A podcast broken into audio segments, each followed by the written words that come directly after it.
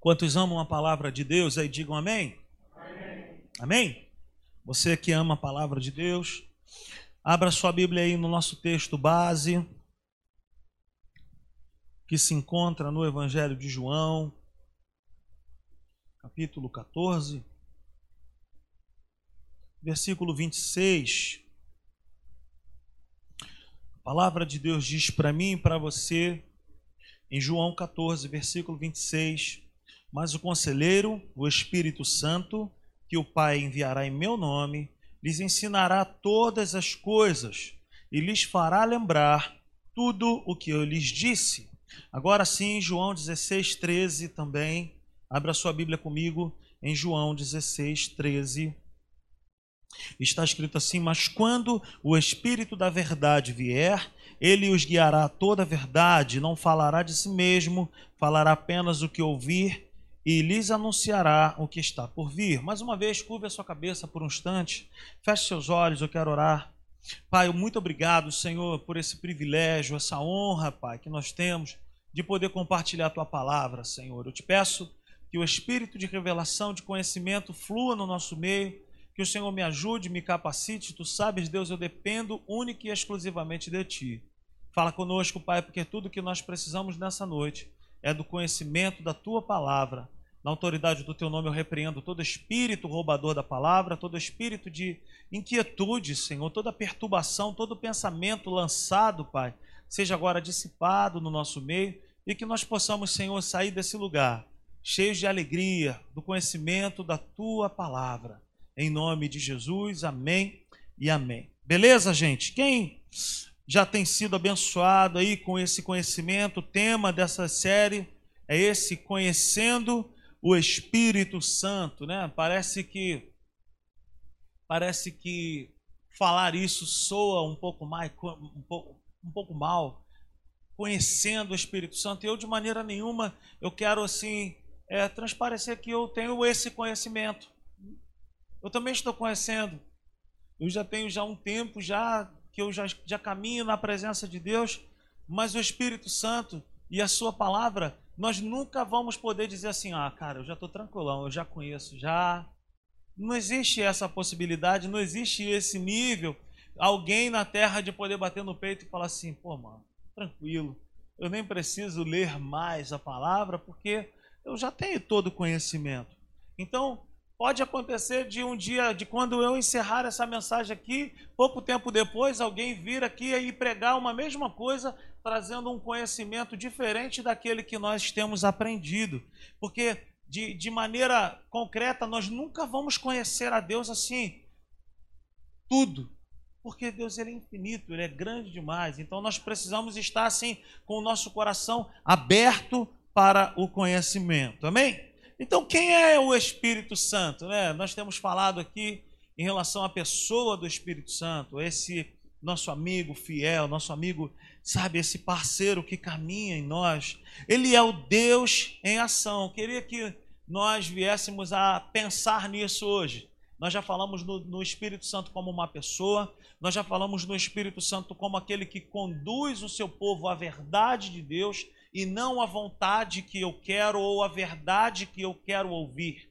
Mas o Espírito Santo, ele é em nós uma pessoa, ele é aquele que nos conduz a toda a verdade de Deus. E hoje eu quero trazer para nós uma, uma consciência de que ele é a ação, ele é o próprio Deus em ação, em nós, para nós e através de nós. Então ele é o Deus em ação. Ele é o Deus em movimento. Ele é aquele que é. Amém? Que sabe tudo. Ele sim sabe tudo. A Bíblia diz que ele nos anunciaria o que estava por vir. Então ele sabe tudo. Ele também é desde o início. Se nós ficarmos cavando, cavando, cavando, nós vamos encontrar sempre Deus, Deus, Deus, Deus, Deus o Espírito Santo infinito, ilimitado. Então ele é desde o início, ele é o Deus que se move desde o princípio. Ele é o Deus que arruma a desordem do mundo. e ele é o Deus que arruma as desordens também, as desordens da nossa própria vida. Ele coloca tudo em ordem. Ele é o espírito da paz. Ele é o Deus que tudo vê, Alexandre. Ele é o Deus que tem os seus olhos, sabe, e enxerga tudo. Vamos, vamos dar uma olhada no primeiro livro da Bíblia, Gênesis capítulo 1, versículo 2, está escrito assim: Era a terra sem forma e vazia. Olha, era a terra sem forma e vazia. Trevas cobriam a face do abismo, e o Espírito de Deus se movia sobre a face das águas. E o que nós vamos ver após esse segundo versículo é o que? A terra recebendo o que? A terra que era em desordem, a terra que não tinha forma, a terra que não tinha nada, essa terra começa a receber o que? Ordem. E nós vamos ver aqui que o Espírito de Deus, ele já o que? Se movia. Então, como eu falei aqui na introdução, ele é o Deus que se move, ele é o Deus que tudo vê, ele é o Deus que tudo sabe, ele é o Deus que coloca tudo em ordem. Ele é a pessoa em que nós podemos colocar toda a desordem da nossa vida, toda a disfunção familiar, nós podemos apresentar para ele, falar assim: Coloque em ordem aí, porque está difícil. Me ajuda. Existe um programa no Discovery, se eu não me engano, que é o Mestre da Reforma. Se eu não me engano. Ou Mestre da Obra, alguma coisa desse tipo aí. Se eu estiver errado, alguém me corrija. O Espírito Santo, ele é essa pessoa que entra num lugar onde está tudo devastado aonde está tudo bagunçado, aonde está tudo desorganizado. Ele é essa pessoa que vê um futuro brilhante aonde está tudo destruído. O Espírito Santo é essa pessoa que coloca ordem, Rafael, aonde está tudo quebrado. O Espírito Santo, ele é aquela pessoa que é capaz de ter uma visão privilegiada, onde todos estão com uma visão negativa, ele vai chegar e vai falar: tem jeito sim. Por que, que eu estou dizendo isso? Porque eu sou alvo da sua graça. Eu sou alvo da sua bondade. Eu nunca fui uma pessoa louca, maluca, viciada em droga, cachaceiro. Nunca fui. Eu tinha outros problemas e ele colocou em ordem a minha vida. Mas eu já vi também ele colocar em ordem a vida de uns malucões. Aí sim eu digo malucões. Então o Espírito Santo ele é aquele que pega aquilo que está bagunçado e ele organiza e ele faz funcionar. Amém? Ele é claramente revelado como a terceira pessoa da Trindade, mas eu quero trazer uma luz em relação a isso. Nós é, o tratamos e o chamamos como a terceira pessoa da Trindade, mas nós precisamos trazer um entendimento sobre isso. Então, ele é claramente revelado como a terceira pessoa da Trindade, mas como terceiro colocado, não. Sabe, ele claramente a Bíblia mostra, revela ele como a terceira pessoa da Trindade, mas não como terceiro colocado. Sabe, nós podemos ter uma ideia, uma mentalidade que se houvesse um pódio onde existe uma disputa para uma colocação ou uma importância maior para Deus Pai, Jesus em segundo lugar e o Espírito Santo em terceiro lugar. Isso não existe. Não existe isso. Quero te fazer uma pergunta.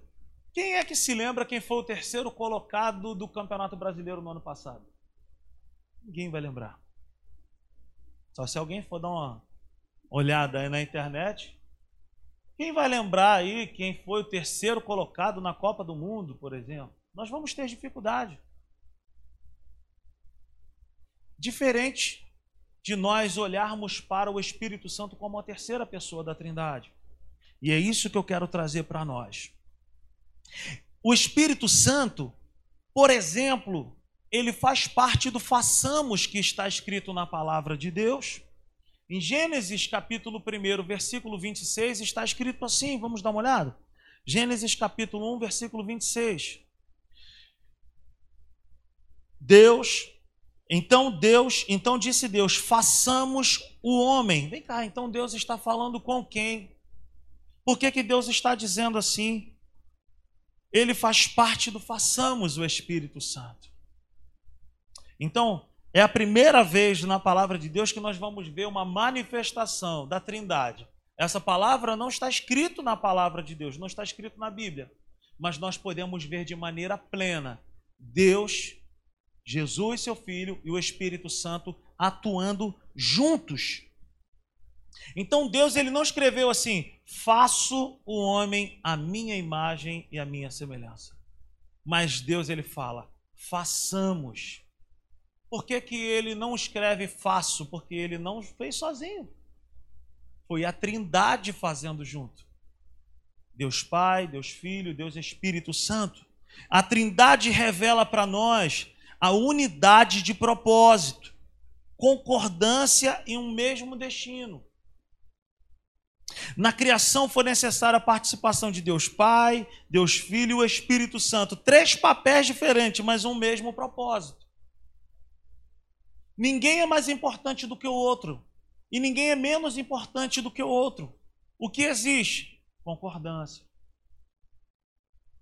Senso de destino, de propósito. A Bíblia fala em outras passagens também sobre a participação dessa Trindade Santa. Vamos dar uma olhada em Atos 10, 38. Vamos agora para o Novo Testamento.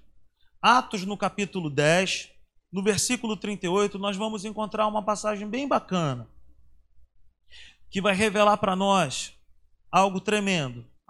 Atos 10, 38. Como Deus ungiu a Jesus de Nazaré com o Espírito Santo e poder, e como ele andou por toda parte fazendo bem e curando todos os oprimidos pelo diabo, porque Deus estava com ele. Mais uma vez nós vamos ver Deus Pai, Deus Filho e Deus Espírito Santo trabalhando em um mesmo propósito. Nós vamos ver aqui o Pai ungindo, e essa palavra representa para nós separação, o Pai separou, ou também nós podemos entender como capacitou. O Pai separou, capacitando o Filho com o Espírito Santo. O Pai ungiu Jesus com o Espírito Santo. O Pai, o Filho e o Espírito Santo trabalhando em uma mesma propósito, uma mesma proposta, um mesmo destino. Então, três pessoas distintas trabalhando juntas no mesmo propósito. Mais um versículo, Mateus capítulo 3, versículo 16 e versículo 17. Evangelho de Mateus, capítulo 3, versículo 16 e 17. Assim que Jesus foi batizado, saiu da água. Naquele momento, os céus se abriram e ele viu o Espírito de Deus descendo como pomba e pousando sobre ele. Então uma voz do céu disse: Este é o meu filho amado em quem me agrado. Mais uma vez, a manifestação da Trindade, a manifestação de Deus Pai, Deus Filho e Deus Espírito Santo. Nessas duas passagens que nós acabamos de ler, nós vamos ver o Espírito Santo em ação. O Espírito Santo se movimentando o Espírito Santo em movimento. Por exemplo, Atos 10, 38 vai dizer que Jesus foi ungido com o Espírito Santo e ele começou a fazer o quê? O bem a todos. Ele foi capacitado pelo Espírito Santo para curar, para libertar pessoas. Então nós podemos entender que sem o Espírito Santo nós não, não, nós não conseguimos fazer obra alguma. Sem o Espírito Santo é, é lutar sem sabe, lutar com as nossas próprias forças e não é isso que Deus tem para nós. Então, quem é a minha capacitação? Quem é a sua capacitação? Quem é que nos garante vitória? É o Espírito Santo. Sem ele nós não podemos fazer nada. Sem a presença dele, quem sou eu? Hoje mesmo, eu estava pela manhã conversando com o Hugo, conversando com, com o Assis, e eu ali sozinho em casa, e a Natália me deixou sozinho em casa, ela veio para casa da minha mãe e eu falei assim, cara, vou compartilhar com vocês aqui agora. Eu falei, cara, eu não sei o que, eu vou falar hoje à noite. Eu vou te falar, é muito ruim isso. E aí a Natália falou, cara, vou te deixar um pouco sozinha aí, vou levar as crianças lá para sua mãe e você fica aí. E aí eu, Espírito Santo.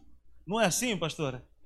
Cara, quando você recebe um convite, eu não recebo convite, eu prego a maioria das reuniões aqui. Você acha que é fácil? Chegar aqui, ah, abrir a Bíblia, Deus vai falar comigo. Não é assim. Pelo menos eu não consigo fazer isso. Eu não consigo. Pastora Severina acredito também que não consiga ser. A Natália também não consegue ser assim. Cara, nós dependemos dele para tudo. Nós dependemos dele para tudo. E ele é o, o, o, sucesso do ministério, o sucesso da vida de qualquer homem, de mulher, de qualquer mulher de Deus é a presença do Espírito Santo. Cara, se Jesus, se Jesus, se Jesus foi ungido, Jesus como homem foi ungido com o Espírito Santo, quem sou eu para sair fazendo alguma coisa sem a capacitação dele? Então o Espírito Santo, ele é a ação de Deus em mim e em você. O Espírito Santo, ele é o movimento, a vontade. O Espírito Santo, Arthur, ele é o movimento de Deus em nós na terra. Quem me entende nessa noite? Nós não podemos de forma alguma sair fazendo qualquer coisa, Luiz, e pensando que vai dar certo sem que ele esteja no controle desse barco. Eu estava falando é, algumas pessoas esses dias e nós estávamos falando sobre tatuagens e eu vou falar sobre a minha tatuagem. Vocês querem saber da minha história, da minha tatuagem? Sim ou não? Vou te contar a minha história da minha tatuagem. A minha experiência da minha tatuagem, tá, gente? Como eu já falei aqui, eu não tenho problema nenhum, eu não falo, não me oponho a nada. E, inclusive, eu até falo, esses dias falei com o Arthur, falei, essa tatuagem é top, maneira. Mas eu vou te contar a minha experiência. Foi contigo, Nanda, que eu falei da minha experiência, da minha tatuagem. Quem quer ouvir? Quer ouvir? Então, eu vou te contar. Então, vou te contar. Um belo dia, eu falei com um primo meu, Pô, você pode me levar para fazer uma tatuagem? Aí ele falou, posso, claro, vamos marcar sábado. E assim nós fizemos. E aí eu não satisfeito, eu levei um amigo. Levei um amigo que, que na época eu, eu, eu treinava aqui na ACP, na época ainda era Las Vegas, falecida Las Vegas. E aí, e aí e aí eu tava com esse amigo e ele, pô, cara, onde é que é essa tatuagem? Eu falei, pô, é lá na favela do Jacarezinho. Lugar bom de tatuar. E aí peguei o ônibus, desci lá, meu primo me pegou na entrada e me levou. Me levou por um caminho complicado. Abriu uma porta de uma casa esquisita. E aí, tudo bem, tranquilo. E aí ele falou: senta um pouquinho que eu vou lá buscar o tatuador. Quando eu sentei lá, quando eu sentei lá para aguardar, eu já tinha levado, eu já tinha levado o meu desenho, porque crente, cara, quando não tem certeza, é igual eu falo assim, crente não sabe, não, não, não em relação à tatuagem, tá? Me entendam bem. Mas o crente ele não sabe pecar. Já parou para pensar nisso? O crente ele quando vai pecar, ele ele ele ele não consegue fazer direito, ele não sabe. É, ele não sabe mentir direito. Ele, ele é uma mentira que ele gagueja demais, sabe? Ele não consegue. Por quê? Porque o Espírito Santo ele revela, ele mostra ali alguma coisa. E aí, beleza, aí chego eu lá para fazer a minha tatuagem. Gente, por favor, eu sei que tem vários tatuados aqui. Não, não, é na, não tem nada a ver com os irmãos que têm tatuagens. Amém, gente? Amém. Beleza? E aí esse meu amigo falou para mim assim, pô, o cara tá demorando, hein, irmão? Eu falei, pô, é verdade, cara. E aí foi me dando uma angústia, meu Rafael, foi me dando uma angústia no meu, no meu espírito, assim. E aí eu falei assim, eu falei, Ricardinho, espera um pouquinho aqui que eu vou aqui no banheiro. Aí ele falou, o que, que houve? Eu falei, vou aqui no banheiro fazer um negócio. E aí crente sabe como é que é, né, cara? Tudo ora, bicho. Aí eu falei assim, eu vou orar, cara, porque o que eu tô sentindo aqui não é legal, não é normal. E aí eu me tranquei no banheiro, e aí eu não me lembro se em pé ou de joelho, sei lá, eu falei assim, Espírito Santo, Tu és o Senhor da minha vida. Eu não te perguntei se era para eu estar aqui para fazer essa tatuagem ou não. Se for a tua vontade eu fazer essa tatuagem, que esse cara apareça que seja muito rápido. E a minha tatuagem era um leão, porque crente, quando quer fazer uma tatuagem, vai fazer logo de um leão. A primeira sempre é um leão. Que ele vai falar que é o leão da tribo de Judá. Depois aparece tigre, pantera, aparece tudo que é bicho, meu irmão. Depois lá as caveiras aparece, aparece carpa para cima, carpa para baixo, peixe, tubarão. Aí eu falei assim, então minha primeira tatuagem vai ser um leão, porque aí eu ia botar uma inscrição lá, leão da tribo de Judá, porque é crente. Aí eu fui e falei, Espírito Santo, se for a tua vontade, essa tatuagem na minha vida, que esse cara apareça. E aí eu falei, mas se não for a tua vontade, me dá um sinal. Me tira desse lugar se não for a tua vontade, porque eu quero estar no centro da tua vontade. O que eu quero trazer para nós? Ele é a vontade de Deus em ação na nossa vida, no individual. Deus ele me conhece, ele te conhece, cara, no individual. Ele não nos vê como gado, que é aquela, aquele mar branco lá, tudo gado Nelore. Não, ele vê, ele sabe quem nós somos. E naquele grande dia, aleluia, em frente ao campo do Abóbora, dentro da favela do Jacaré, Vem meu primo e fala: Rapaz, imediatamente, gente. Rapaz, eu não sei nem o que, que eu te falo. Eu falei: Fala, filho, fala. Ele fala: O tatuador foi preso. Aí eu falei assim: Opa, falei, Ricardinho, vamos embora. Ele: Pô, mas fica tranquilo, porque a, a situação dele foi tranquila, não é coisa, coisa boba. Provavelmente para semana ele já está de volta. Semana que vem você volta para fazer essa tatuagem. Falei, tudo bem, tranquilo, saí. No meio da semana, esse meu primo me liga e fala assim: rapaz. Aí eu falei, vai falar para eu voltar lá para fazer a tatuagem. Mas eu já estava, já como, né? Aí ele falou assim: rapaz, eu nem sei como que eu te falo. Você não sabe o que aconteceu com o rapaz na cadeia. Eu falei, mas não é possível, gente. O cara morreu na cadeia. Mataram o cara na cadeia, ele não durou uma semana na cadeia. Aí eu falei assim, Senhor, eu não tenho culpa do Eu não tenho culpa. Mas eu falei, eu entendi, Senhor. Para mim, eu entendi. Então, essa é a minha história da minha tatuagem. Era para ser na minha panturrilha, um leão da tribo de Judá. Mas não deu certo. Cara, Deus ele é o Deus em ação, ele é o Deus em movimento e ele tem para cada um de nós uma vontade para cada um de nós ele tem uma resposta, uma direção, um conselho.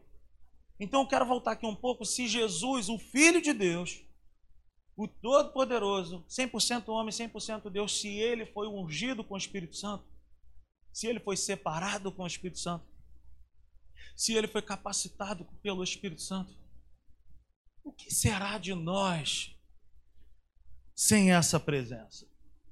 Muitas pessoas têm muita dificuldade de entender o Espírito Santo, Deus Pai. Meu pai mesmo, meu falecido pai, minha mãe ia falar de Jesus para ele, se minha mãe estiver assistindo, ela vai dar boas risadas, mas meu pai tinha aquele jeitão, né?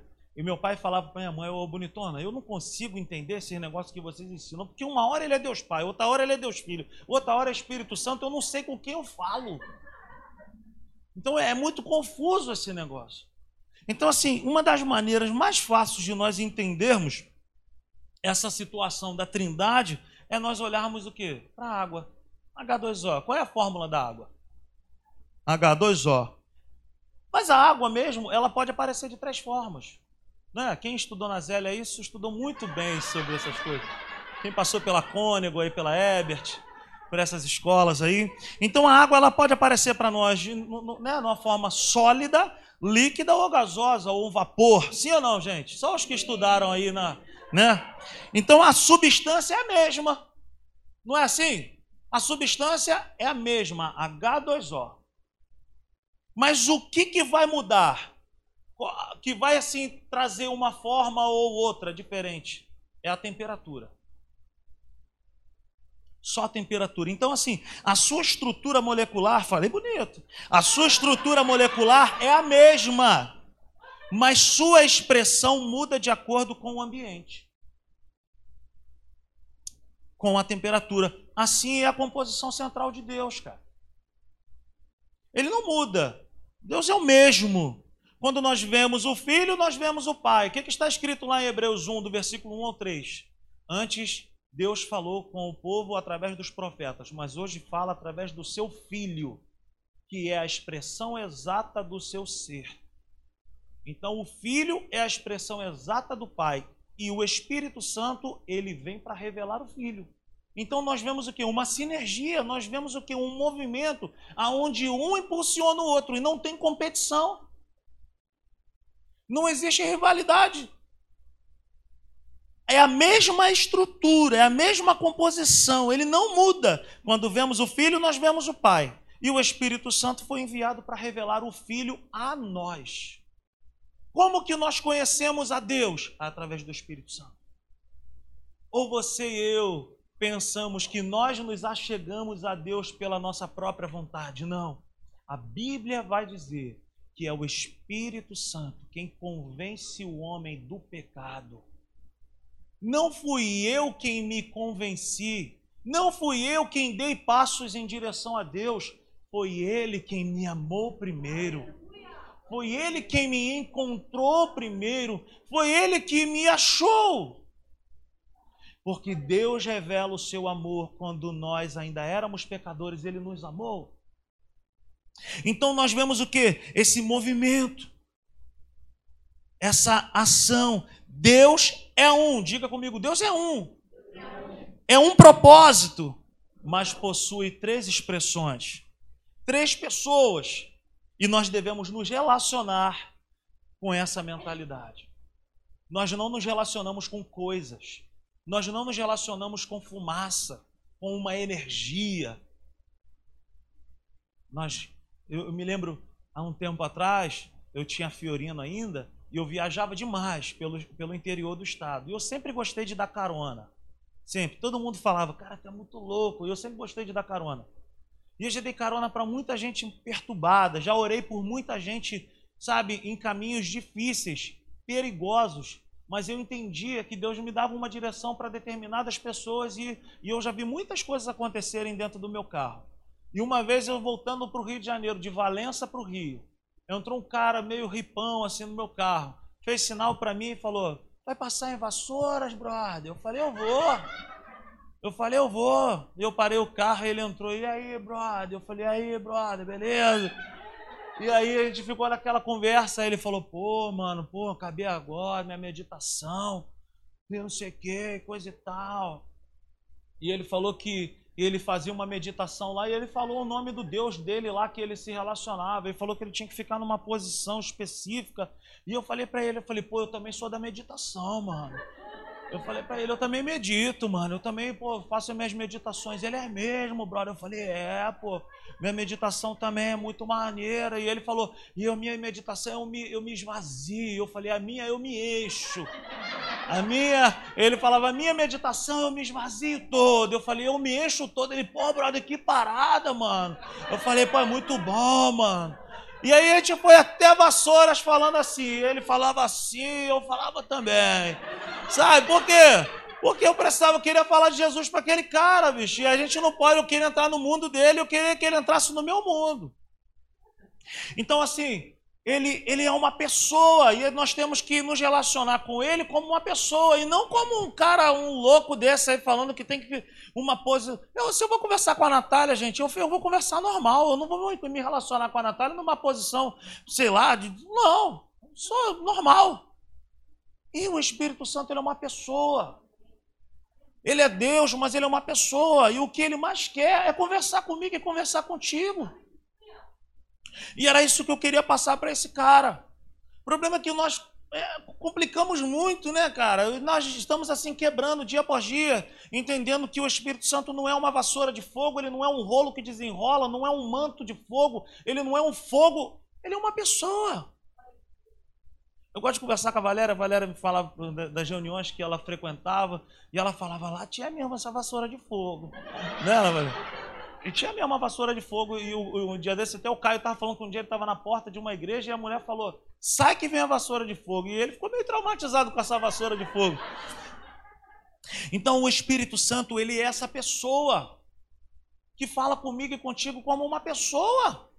No meu caso da tatuagem, dessa maneira engraçada e foi assim, ele me mostrou na prática que o que ele tinha para a minha vida era aquilo. Agora vou eu peitar a direção dele, vou eu lá fazer tatuagem? Eu nunca mais fui tentar. Já tive vontade. Mas eu me lembro sempre daquele fatídico dia. Vai que morre outro tatuador aí. Eu não quero levar essa. Tô brincando. Então, assim, a Bíblia vai dizer para nós em relação a essa questão da trindade. Quer ver uma coisa bem bacana? Abra sua Bíblia lá em Deuteronômio 6, capítulo, capítulo 6, versículo 4. Olha o que a palavra de Deus diz para nós, cara. Para nós entendermos que não existe disputa ou rivalidade em relação a Deus Pai, Deus Filho e Deus Espírito Santo. É um Deus só. Ouça, ó Israel, o Senhor, o nosso Deus, é o único Senhor. É o único Senhor. É Deus Pai agindo de uma maneira, é Deus Filho agindo de outra maneira, é o Deus Espírito Santo de outra maneira. E nós estamos aqui para falar do Deus Espírito Santo. Romanos 3, versículo 30. Anote isso. Romanos 3, verso 30. Olha o que está escrito também. Deus é o único. Ele é único. Romanos 3, 30 visto que existe um só Deus que pela fé justificará os circuncisos e os incircuncisos. Mais uma vez a Bíblia dizendo para nós, um único Deus, apesar de ter três expressões. Mais um texto para nós fecharmos essa questão. Tiago, capítulo 2, versículo 19. Vamos dar uma olhada nesse texto também. Tiago 2, versículo 19. Olha o que está escrito.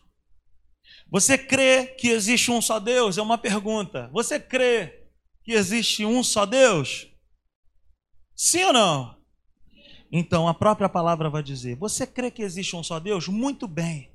Até mesmo os demônios creem e tremem. Nós temos um único Deus, nós servimos a um Deus todo-poderoso, mas ele tem três expressões: Deus Pai, Deus Filho e Deus Espírito Santo. E eu quero afirmar a pessoa do Espírito Santo aqui para nós. Amém? Glória a Deus. Marcos, capítulo 16, versículo 19, olha o que está escrito para nós. Marcos, capítulo 16. Vamos dar uma olhada. Vamos usar bastante a palavra de Deus versículo 19, está escrito assim: Depois de lhes ter falado, o Senhor Jesus foi elevado ao céu e assentou-se à direita de Deus. Reparem nisso.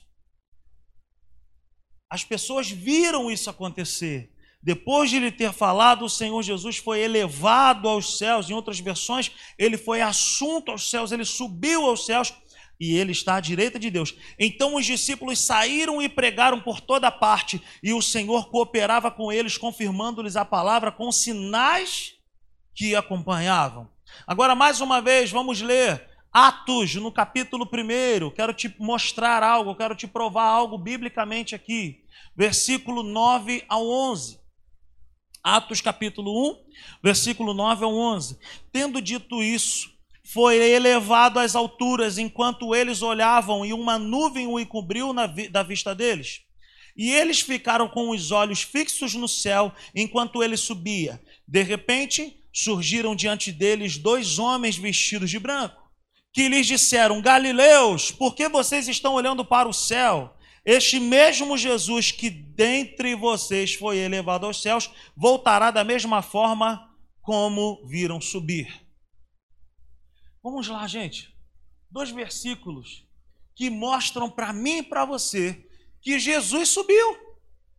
Então, aonde Jesus está hoje? À destra de Deus Pai. Agora, como pode as Escrituras afirmarem para nós em Mateus 28, 20: Eu não vos deixarei órfãos, estarei com vocês até a consumação dos séculos. Vamos lá. Se Jesus subiu, como que nós não ficamos órfãos aqui nessa terra? Nós temos o que dentro de nós? Nós temos o ministério do Espírito Santo dentro de nós. É proibido dizer que Jesus hoje habita em mim? Não. Mas biblicamente falando, Jesus ele está à destra de Deus Pai. Ele está no trono ao lado do Pai. Hoje, o ministério que nós estamos vivendo a ocupação, a habitação que nós estamos vivendo é o que? A habitação do Espírito Santo. Então Jesus está assentado, assentado num trono de glória, enquanto o Espírito Santo habita em meu e em seu coração. Nosso, nosso privilégio de andar sendo esse transporte para a presença de Deus. Você está me entendendo? Você está me entendendo que nós não andamos como órfãos nessa terra? Você consegue é, entender que, ainda que nós sejamos falhos e imperfeitos, Ele preferiu habitar em mim e em você? Alguém aqui de nós já esteve pessoalmente com Jesus? Eu não tive esse privilégio. Mas nós temos o privilégio de ter o mesmo Deus dentro de nós. Por quê? Porque o mesmo Jesus falou assim: Olha, eu vou, mas o Pai enviará um outro consolador. E eu já falei aqui na primeira mensagem que essa palavra, a tradução dessa palavra, um outro consolador, Jesus estava dizendo, um outro do mesmo tipo do que eu. Então nós não tivemos esse contato com a pessoa de Jesus, como os apóstolos tiveram, mas nós temos a presença nós somos a habitação do Espírito Santo hoje. Aleluia.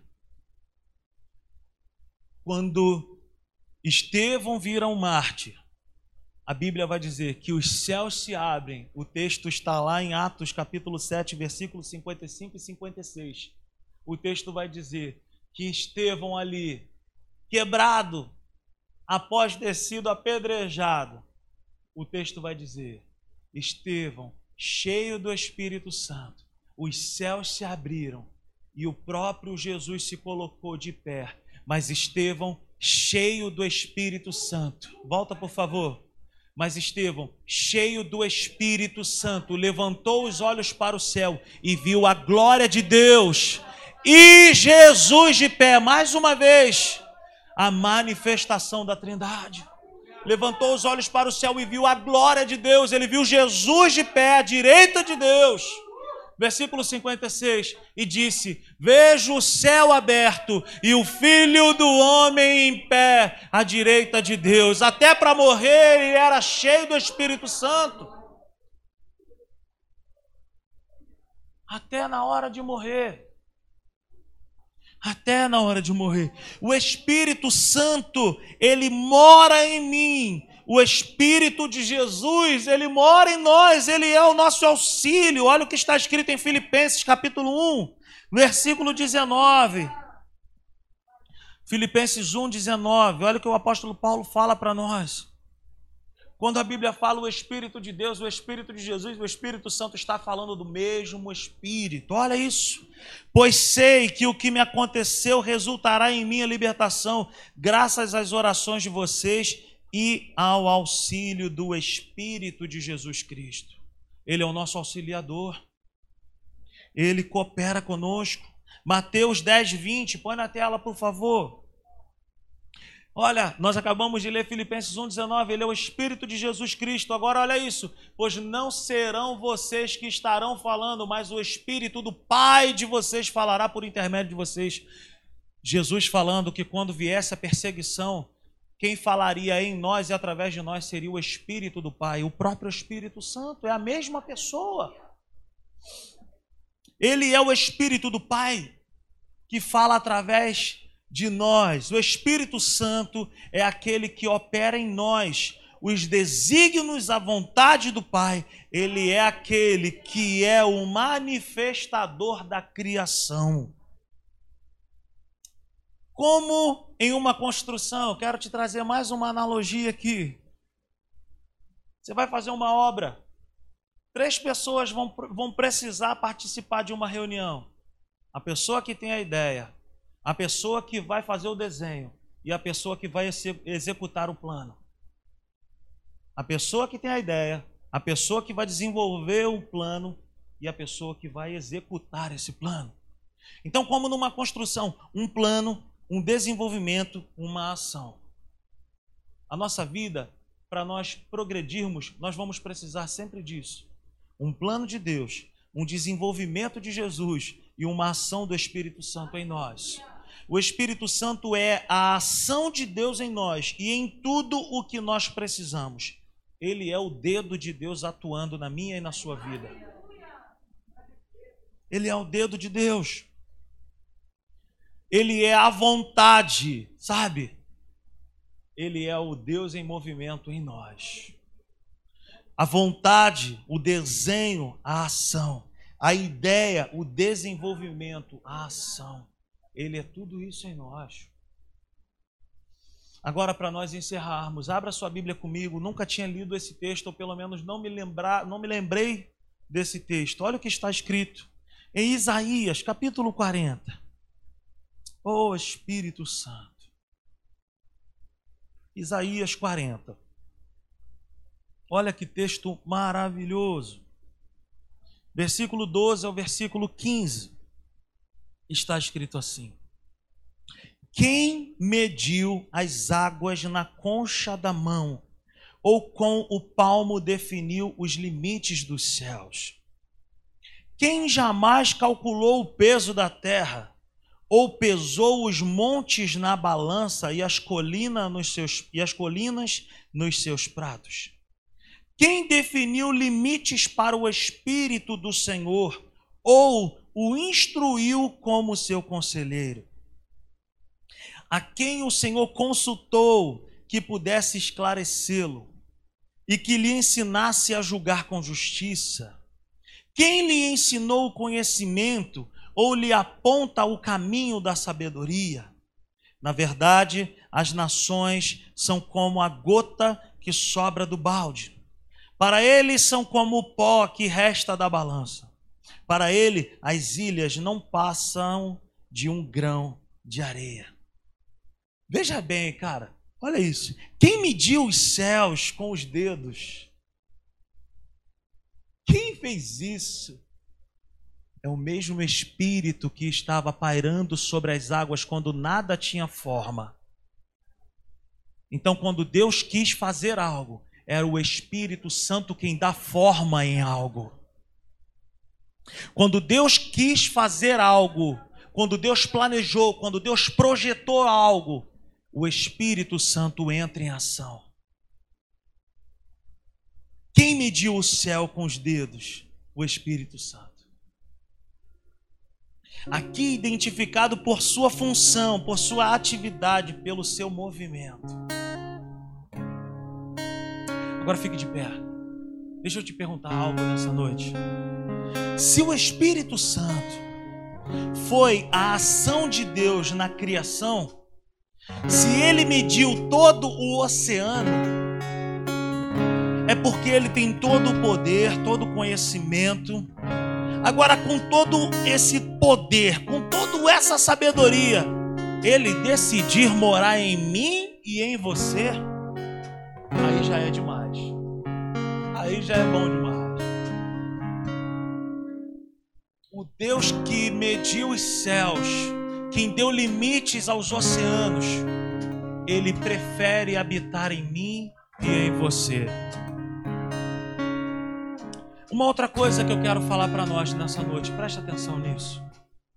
Se ele fez tudo isso e se ele ainda faz, será que eu posso confiar os meus dias a ele? Você já parou para pensar que esse universo não cai na nossa cabeça?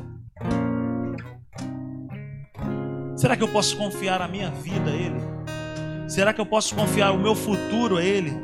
Será que eu posso confiar os meus sonhos a ele? mesma pessoa que criou tudo isso, que tem a conta de tudo isso. Ele é o mesmo Deus que habita em mim e que habita em você. Feche seus olhos.